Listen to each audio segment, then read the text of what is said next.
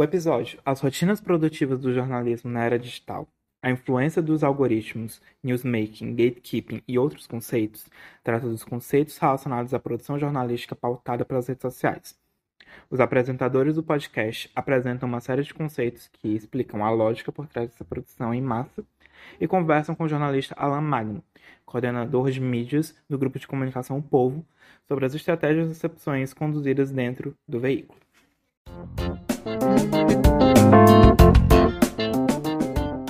Olá, sejam todos muito bem-vindos a mais um episódio do Podcom. Eu sou Vanessa Alves, estudante de jornalismo na Universidade Federal do Ceará, a UFC. E eu sou Pedro Igor, também estudo jornalismo na UFC.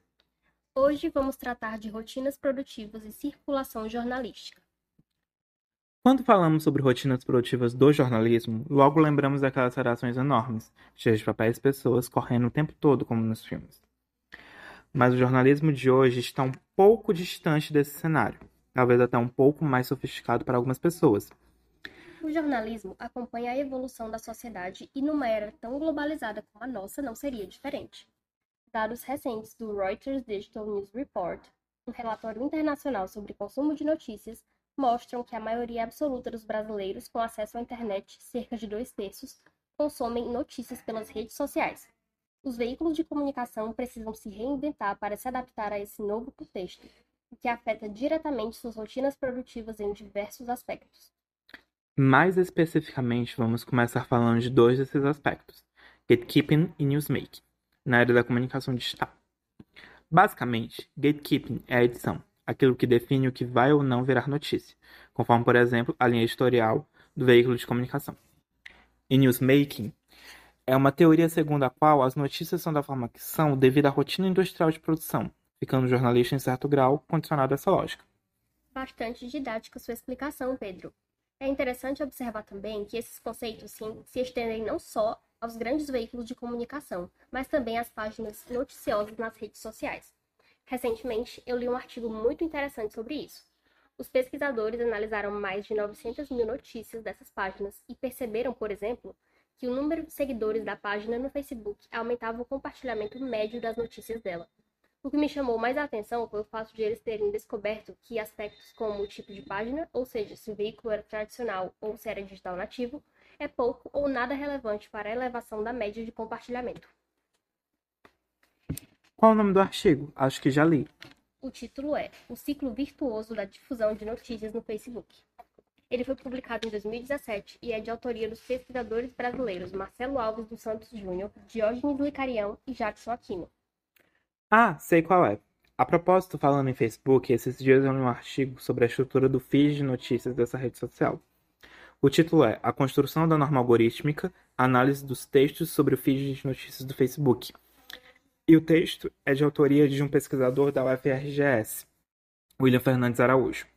Ele comenta no artigo, citando outros autores, como o algoritmo do Facebook passou a determinar a lógica dentro das demais redes sociais, ao definir o que é relevante ou não para os usuários, sabe? Isso tem muito mais a ver com uma série de práticas adotadas pelos usuários a fim de ampliar o seu alcance dentro da própria rede. No estudo feito pelos autores do texto que mencionei, tem uma parte que eles falam de um conceito bem importante para a comunicação e ajuda a explicar isso. É o Two-Step Flow of Communication, um modelo de, do fluxo de comunicação em duas etapas.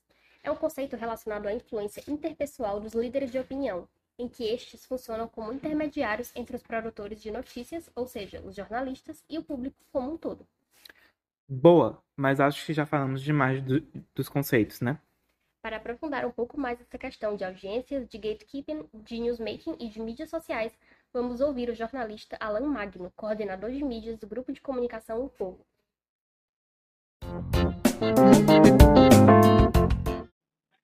Bem-vindo, Alan. Então, queria começar perguntando sobre o seu trabalho de, de coordenador de mídias é, no Povo. De um modo geral, você define, ou seja, quais critérios você usa para decidir o que vai ou não virar notícia. Seria possível também esclarecer se existe algo que se, se acontece, no caso, né? Necessariamente vira notícia e alguma coisa que você evita a todo custo noticiar lá nas mídias é, do povo? Bom, vamos lá. Primeiro a gente precisa entender que o povo ele vai ser um grupo de comunicação, então a gente vai trabalhar com várias mídias e dentro de cada mídia, né, de cada plataforma midiática, a gente vai ter outros perfis, né? O povo você vai ter o perfil central dele, o povo online no Instagram, por exemplo, mas o caderno de cultura e entretenimento, que é o Videarte, tem o seu próprio Instagram, o do esportes tem o seu próprio Instagram. Então, ocorre também essa divisão é, dentro das próprias editorias. De modo geral, a gente trabalha nas mídias os mesmos princípios de noticiabilidade que a gente usa nas redações, né, para elencar uma pauta para saber o, é, os procedimentos de apuração, né, como investigar aquele fato, quem confrontar sobre isso, quem precisa ser ouvido sobre aquele determinado assunto antes da gente veicular aquela notícia. É, no, e dentro de cada rede, é, elas têm seus formatos específicos, né? O Twitter, por exemplo, é uma rede que demanda mais o uso de links de matérias e você tem uma publicação mais acelerada, você precisa ter um ritmo de notícias mais intenso no Twitter, né? Ele é uma rede que se tornou bem noticiosa, vamos dizer assim, é, principalmente diante do posicionamento de políticos e tudo mais. Então, no Twitter, por exemplo, eu basicamente posto todas as notícias que são produzidas dentro do grupo de comunicação Povo. Né? Eu tenho fluxo de postagem ali de 15 em 15 minutos. Já no Facebook é um fluxo de 20 em 20 minutos. Então, eu já tenho que fazer alguma seleção. Né? E no Instagram é um fluxo menor, porque ele demanda um tempo maior também para a produção das peças, né? que é uma rede magética já entra questões de imagem, eu preciso ter uma imagem para levar uma determinada notícia para lá. E dentro de tudo isso, né, a gente também adequa os princípios de noticiabilidade para a escolha das notícias de acordo com a nossa audiência dentro de cada mídia. Por exemplo, no, no nosso Twitter, eu tenho um público que ele é muito cativo de de pautas relacionadas à política, por exemplo, né? Então, eu tento dar uma prioridade para pautas de política no Twitter. Isso não significa que eu não vou levar outros outros conteúdos, né, de outras editorias ou algo do gênero, mas eu, enquanto coordenador que tenho metas, né, para alcançar ali de engajamento, de audiência em cada rede, e enquanto jornalista, eu consigo identificar de que forma eu posso montar uma escala de agendamentos de publicações para cativar essa audiência que já tem uma inclinação para determinado tema e respeitando né, os princípios de, de noticiabilidade, de relevância pública, de ir noticiando conforme for sendo produzidas notícias pelas outras editorias do jornal, né? E, por exemplo, às vezes tem postagens que a gente das mídias, né, enquanto mídias, soltamos de forma independente. Por exemplo, o caso mais recente que teve agora foi a morte da Gal Costa, né? Assim, assim que a gente teve a confirmação, o nosso caderno de cultura, né, que é o Videarte, estava produzindo a notícia, mas era um factual que já estava confirmado, já estava começando a se repercutir, era de uma grande relevância, então eu precisava disparar isso em todas as redes o quanto antes, né? Então a gente soltou logo a notícia em todas as redes e depois foi complementando com é, retweets, né, criando um fio no Twitter, é, republicando a notícia no Facebook, é, a, alterando a legenda do Instagram, né, adicionando mais informações, sempre tem esse fluxo. E com relação ao que eu não levo assim para as mídias, é, a gente procura também respeitar é, os mesmos princípios, sabe? Tipo assim, quando você está na redação, né, você sempre fica, nossa, será que vale a pena investir nisso? Porque é importante você sempre considerar que qualquer pauta, seja qual for, ela atende a interesses de alguém e vai contra os interesses de outras pessoas, né? Sempre tem essa questão de poder também em cada pauta. Todo mundo ali tá tem um interesse, a fonte tem um interesse, o entrevistado tem um interesse, o release, a assessoria que mandou o release vai ter outro interesse. Então você trabalha com esse jogo. E aí nas mídias, principalmente, né, que é onde a gente tem a maior uh, visibilidade dessas notícias atualmente, né, já que cada vez mais a leitura do impresso ela vai ficando mais seleta a um grupo de pessoas, né? Nas mídias você tem uma distribuição massiva de informações. Então, na hora que eu vou escolher algo que vai ou não, eu também escolho é, a forma como isso vai. Por exemplo, às vezes eu tenho um caso, é, um caso recente também, da agressão da, de uma mulher no bairro Benfica, aqui em Fortaleza. A gente recebeu o vídeo em primeira mão, mas era um vídeo extremamente brutal. Então, eu né, cheguei, conversei com a equipe, todo mundo entrou no consenso e disse: não, a gente não tem por que levar esse vídeo, vai expor ainda mais essa mulher, essa vítima de violência.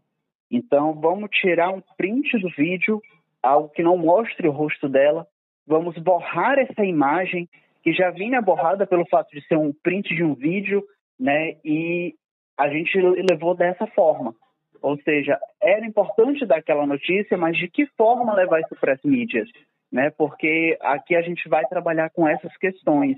Até porque cada rede social, né, cada plataforma, tem seus próprios recursos. Né? No Instagram eu posso fazer um stories, eu posso levar vídeo, eu posso fazer é, galeria, no Twitter eu posso fazer um fio, posso criar um moment, no Facebook já dá para fazer uma galeria de fotos também.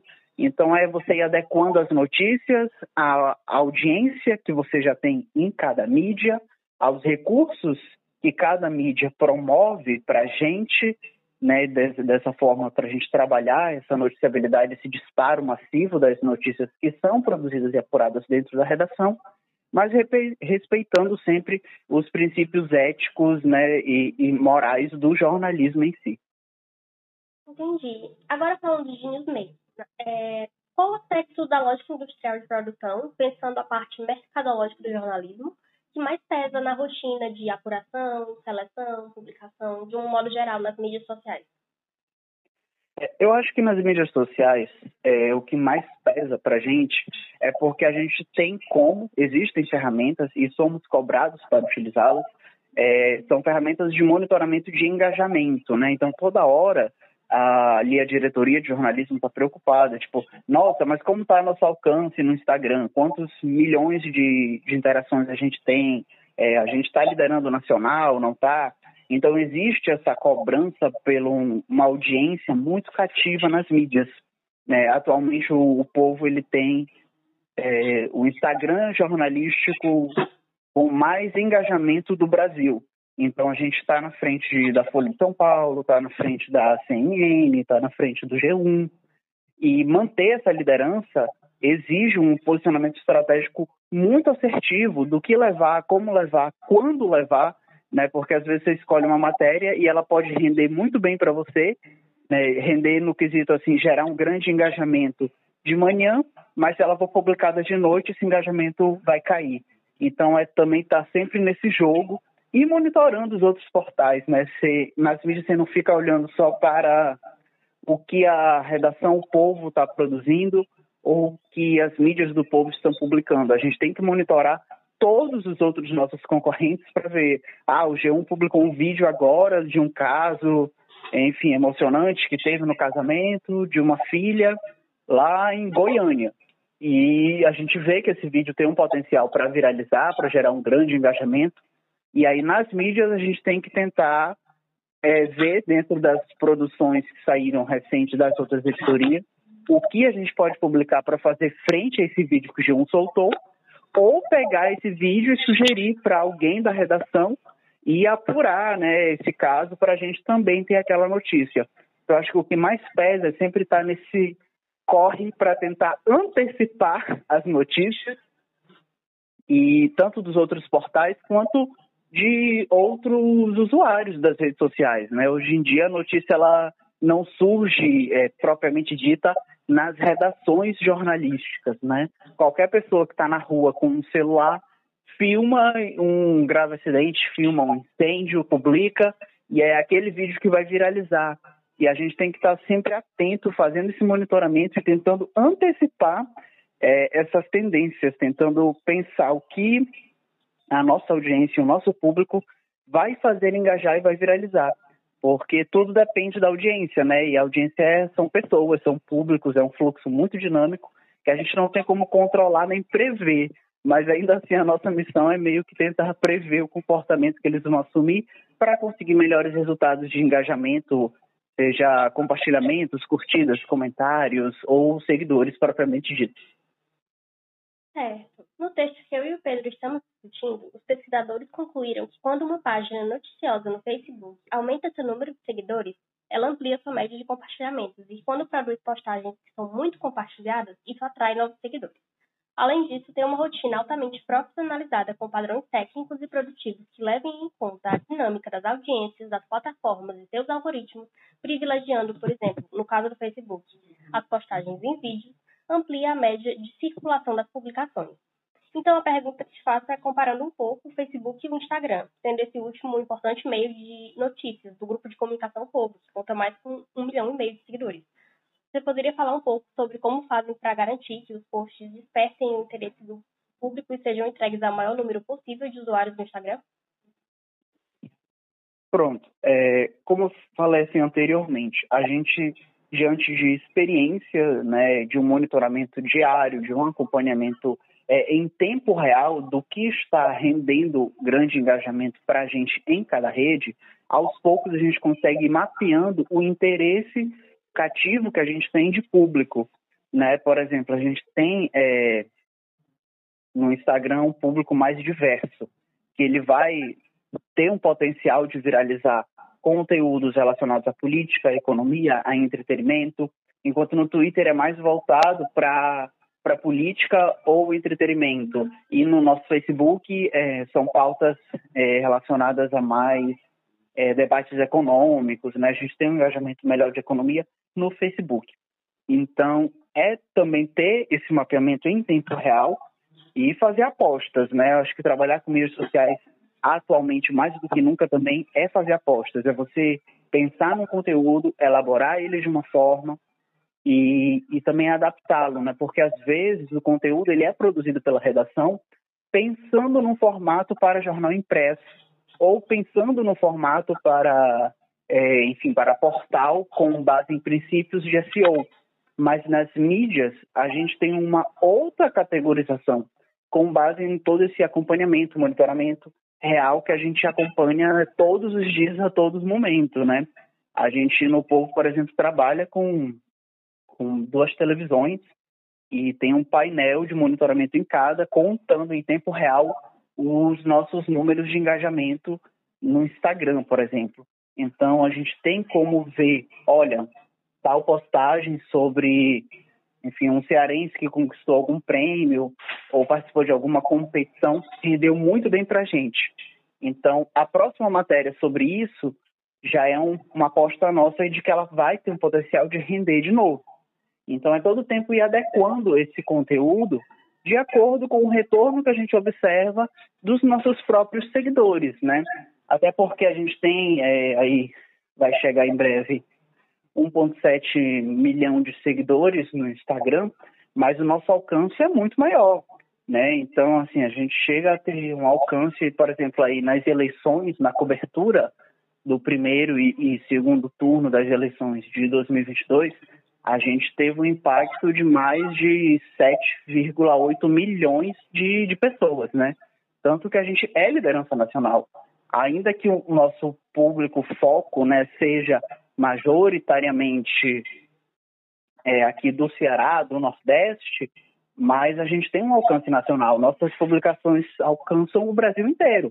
Então, é tentar manter isso e, ao mesmo tempo, tentar converter essa audiência em seguidores, né? Que eu acho que é o processo mais difícil de toda a gestão de mídias. Certo. Agora falando um pouco do Facebook. É, você comentou que os posts que engajam mais no Facebook são relacionados à economia. É, você acredita que isso está relacionado a algum viés político predominante naquela rede social? É, e comparando com o Instagram, você também acredita que tem algum viés político predominante nessas duas redes sociais? É, assim, com relação ao viés político, eu acho que ele está presente em toda e qualquer rede social, porque as redes sociais são compostas por pessoas, né? E pessoas são seres políticos naturalmente. A questão do Facebook com relação à economia, eu diria que é muito mais do ponto de vista do público, da faixa etária de, dos nossos seguidores no Facebook, que são pessoas ali na casa acima dos 25 anos, até mais ou menos ali uns 45, né? E, inclusive também pessoas mais velhas, acima dos 50 anos. E naturalmente são pessoas que têm um, um maior, não uma maior percepção, mas uma maior preocupação em ficar acompanhando temas relacionados à economia.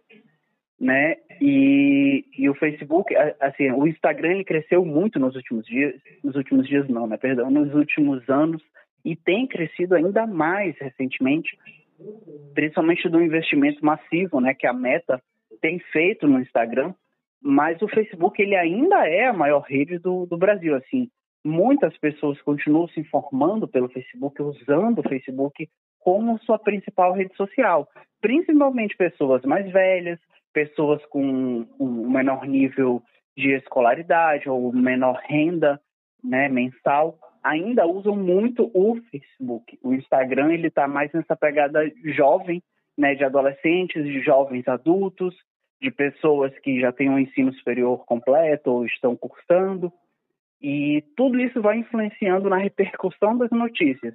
Mas no Instagram, por exemplo, é, é até uma brincadeira que a gente tem interna nas mídias. A gente diz que um post foi 100% assertivo quando a gente vai ter é, é, xingamentos de pessoas de esquerda e de direita. Né? É óbvio que a gente não quer ser xingado, né? inclusive a gente recebe muito hate nas mídias sociais, mas o foco é que você não pode estar numa gestão de mídias é, priorizando determinadas pautas de modo que você vai sempre agradar um lado e desagradar o outro lado, porque não é esse o papel do jornalismo, né? E a gestão de mídias do povo é uma gestão jornalística. Então a gente precisa estar trazendo informações é, diversas e plurais, né? Tanto que às vezes a gente está, eu estou, enfim, no acompanhamento do dia, e aí, por exemplo, tá lá no feed, já saiu cinco postagens, é, enfim, com críticas, não críticas, mas expondo pontos negativos da, do atual governo. Né? E, obviamente, isso gera uma repercussão muito grande para a gente, né? tanto de, de apoiadores desse governo, que ficam xingando a gente, quanto de pessoas que são contra a atual gestão e que ficam né, repercutindo é, é, toda essa publicação. Mas aí o meu papel como gestor de mídias né, é ficar atento a isso e dizer, opa, já saiu cinco postagens aqui, eu vou equilibrar, eu vou soltar uma postagem de cultura, eu vou equilibrar com uma postagem de economia, para também eu não ficar parecendo, né, dando a impressão de que aquela mídia está, entre aspas, perseguindo é, pessoa A ou pessoa B, porque às vezes passa essa impressão, né? Principalmente porque a gente vive num fenômeno onde as pessoas cada vez mais estão lendo menos. Então, ainda que a gente tente utilizar os recursos das redes sociais, dizendo leia a matéria completa na, no link na bio, clique no nosso portal, acesse o conteúdo todo lá, muitas vezes as pessoas leem só o título que está no card, né, na peça que a gente levou para o Instagram. E isso não é o suficiente para comunicar de fato sobre aquele assunto. Né? A pessoa pode até se informar parcialmente sobre um fato diante da, daquela chamada, daquele título. Mas para a gente se comunicar com ela, precisa de mais informação, né? precisa de mais texto, de, de discurso, que aí vai estar ali na legenda, nas outras fotos, e no material completo no portal ou no impresso. Mas nem sempre o público chega até lá. E eu acho que isso também impacta diretamente nessa percepção é, política né, das pessoas, do conteúdo que a gente publica para os nossos seguidores. Perfeito, Alan. Agora, só para a gente finalizar, como você avalia a influência que os algoritmos dessas redes sociais, que nós falamos aqui durante essa conversa, exercem sobre a produção jornalística no, no grupo de comunicação O Povo? Pronto, vamos lá. É, eu acho que os algoritmos eles influenciam a produção de todo e qualquer jornal, tá certo? É, isso não é uma coisa exclusiva do povo. É sempre bom ressaltar. Eu acho que o jornalismo ele vive num momento cada vez mais delicado dessa obrigação de perseguir essa audiência, seja no Google Trends, né, vendo o que está ranqueando ali, vendo questões de SEO, de métricas, quanto vendo questão de engajamento nas mídias sociais. Né? O algoritmo ele tem uma influência muito grande porque é ele que vai determinar para quantas pessoas aquele conteúdo vai ser entregue. E como eu falei antes de, dessa busca pelo equilíbrio, né, das postagens, da publicação, que reflete justamente nessa perseguição da suposta imparcialidade jornalística, né, que eu gosto sempre de, de combater esse termo, mas dessa objetividade que é o que a gente busca, de ser objetivo na, na informação, na transmissão de conteúdo, né, ser transparente, é, o algoritmo esbarra, porque às vezes você solta uma notícia e o algoritmo consegue levar ela para, tipo assim, um milhão de pessoas.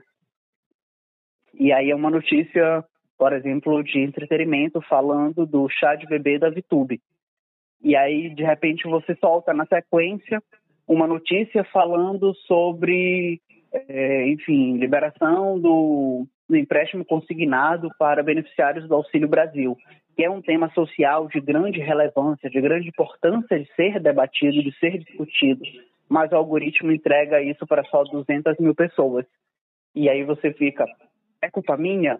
É culpa do, do meu conteúdo? É da minha gestão?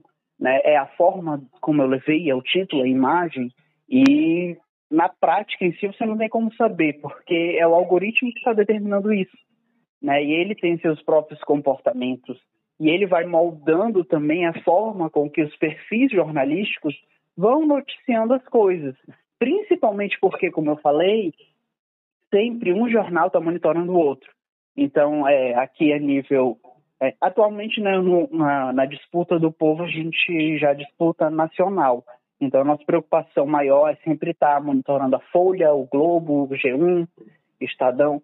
Mas quando a gente ainda disputava é, aqui regionalmente, a gente tinha uma preocupação diária de ver tudo que o diário postava. Né? E assim como a gente faz, absoluta certeza, eles também monitoram a gente. Então, ah, o povo soltou tal notícia dessa forma, rendeu X interações para eles, né, de comentários, curtidas e etc. Como eu vou soltar agora? Tem que ser diferente, não pode ser o mesmo título. E como eram concorrentes diretos, né, desse são ainda hoje concorrentes diretos desse engajamento local aqui no Ceará, a gente sempre fica, poxa, Diário soltou, enfim, a matéria do show do Natanzinho na Beira-Mar. Então, o povo tem que soltar de uma outra forma para conseguir que o algoritmo entregue essa publicação para mais pessoas do que entregou a do diário, para que a gente alcance o maior nível de engajamento. E também o algoritmo é influenciado pela própria audiência, né, que é a força motriz maior das redes sociais, que são os próprios usuários, né? Se eu tenho uma publicação que chega a 5 mil curtidas em 15 minutos, ela vai ter um alcance do próprio algoritmo muito maior, porque o algoritmo vai entender que 5 mil pessoas consideraram aquilo relevante ao ponto de curtir e vai entregar esse conteúdo para mais e mais pessoas. Mas nem sempre esse algoritmo joga a nosso favor, né? Às vezes eles têm as suas próprias validações internas e tudo mais, inclusive até de conteúdo sensível, né? Em casos de ocorrência policial, de acidente. Às vezes a gente publica algo e aí o próprio Instagram marca lá como conteúdo sensível, e tudo isso vai influenciando no, no algoritmo, né? Tudo isso é o algoritmo influenciando no alcance da publicação, né? No, no alcance da distribuição de notícias que a gente faz no povo. E isso é um padrão que não é somente no povo, é qualquer jornal que está dentro do, das plataformas de mídias sociais, que porque a gente está lá dentro divulgando nossas informações, e, por consequência, né, está refém, entre aspas, dos princípios e das métricas que a própria plataforma estabelece para é, ranquear né, e distribuir esse conteúdo para mais e mais pessoas. Um exemplo muito claro disso é, por exemplo, que no Instagram ele é uma rede que atualmente, até para fazer frente ao TikTok, tem crescido muito, é, tem dado um, uma preferência muito grande para publicações que tenham vídeo. Então, a gente identifica esse comportamento do algoritmo da rede e adapta o nosso formato de distribuição de notícia para atender esse novo requisito que o algoritmo está implementando. né? E o algoritmo acaba sendo uma força orgânica, né? Assim, hoje ele está dessa forma, mas daqui a um mês ele pode estar diferente e a gente tem que estar monitorando e acompanhando e se readaptando ao próprio algoritmo, né? E à medida que a gente faz essa troca é, de comportamento na nossa gestão, a gente impacta o próprio algoritmo que pode mudar de novo por causa dessa nossa alteração que foi feita para atender a primeira mudança que ocorreu no algoritmo nessa sequência aí, nesse ciclo infinito e quase vicioso de mudanças. Mas, de modo geral, é isso. Assim, não tem como fugir do algoritmo, mas às vezes a gente tenta acompanhar as mudanças e, que ele faz, que acabam sendo até exigências, né? Se você está no perfil administrativo de uma grande empresa e num mês você tem, sei lá, 10 milhões de engajamento e no mês seguinte você cai para 8 milhões, você tem que investigar o que aconteceu. E aí você vai ver, ah, eu não alterei meu conteúdo, o conteúdo continua né, bom, continua aceitável, as informações são de qualidade, estamos publicando primeiro, né, porque isso também importa. Se você é a primeira pessoa a noticiar aquilo, o algoritmo te dá um privilégio de alcance maior do que para outra pessoa, né, que está noticiando aquilo depois de você. Então é, é sempre nesse jogo meio maluco aí e na briga pelo algoritmo, pela, pelos privilégios que ele pode conceder ou pelos obstáculos que ele pode impor e também principalmente pela questão do engajamento orgânico, né? Se você tem muitas pessoas compartilhando uma publicação que você fez no Instagram nos seus respectivos stories, por exemplo, o alcance daquela publicação vai aumentar muito, vai aumentar de forma proporcional à quantidade de pessoas que estão compartilhando aquele conteúdo. E isso independe do algoritmo. Nesse caso, é um perfil de notícia conseguindo um engajamento orgânico que vai meio que obrigar o algoritmo a entregar cada vez mais aquela publicação para mais pessoas, porque organicamente muitas pessoas já estão compartilhando aquele conteúdo. Então é sempre esse jogo bem difícil aí de humano contra máquina, né, da gente na gestão das mídias, da galera na produção das notícias e do da máquina em si, que é o algoritmo, a plataforma, que cada rede vai ter a sua, e a gente vai sempre tentando se adaptar para levar a informação de forma objetiva e com transparência para os nossos seguidores. Ótimo, Alan. Foi muito bom conversar com você para elucidar vários pontos que estamos trabalhando nesse episódio. Muito obrigada por sua participação. Muito obrigado, Alan. Podemos perceber que hoje as redes sociais exercem uma influência cada vez maior na linha de produção das notícias. E nós ainda não temos dados suficientes para quantificar exatamente o tamanho dessa influência. Mas nós já podemos perceber também na prática o quanto essa influência tem pautado nossas vidas diárias, observando, por exemplo, as disputas eleitorais no mundo inteiro atualmente. Mas esse é um tema para outro episódio. Pois nós ficamos por aqui. Até a próxima. Até!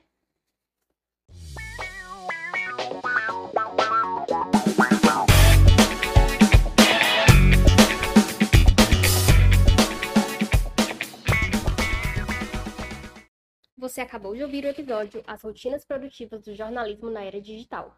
A influência dos algoritmos, newsmaking, gatekeeping e outros conceitos. Uma produção de Pedro Igor e Vanessa Alves para a disciplina de Teorias do Jornalismo 1 do Instituto de Cultura e Arte da Universidade Federal do Ceará, sob a orientação do professor Diógenes Licarião e da Tatiane Nascimento. O podcast Podcom faz parte do projeto de extensão da UFC Divulgação Científica através de plataformas online, produzido por discentes da instituição e que tem por objetivo fazer a divulgação científica de qualidade. Agradecemos pela atenção e, caso tenha gostado, ajude a gente a divulgar o material passando esse episódio adiante. Pois até a próxima!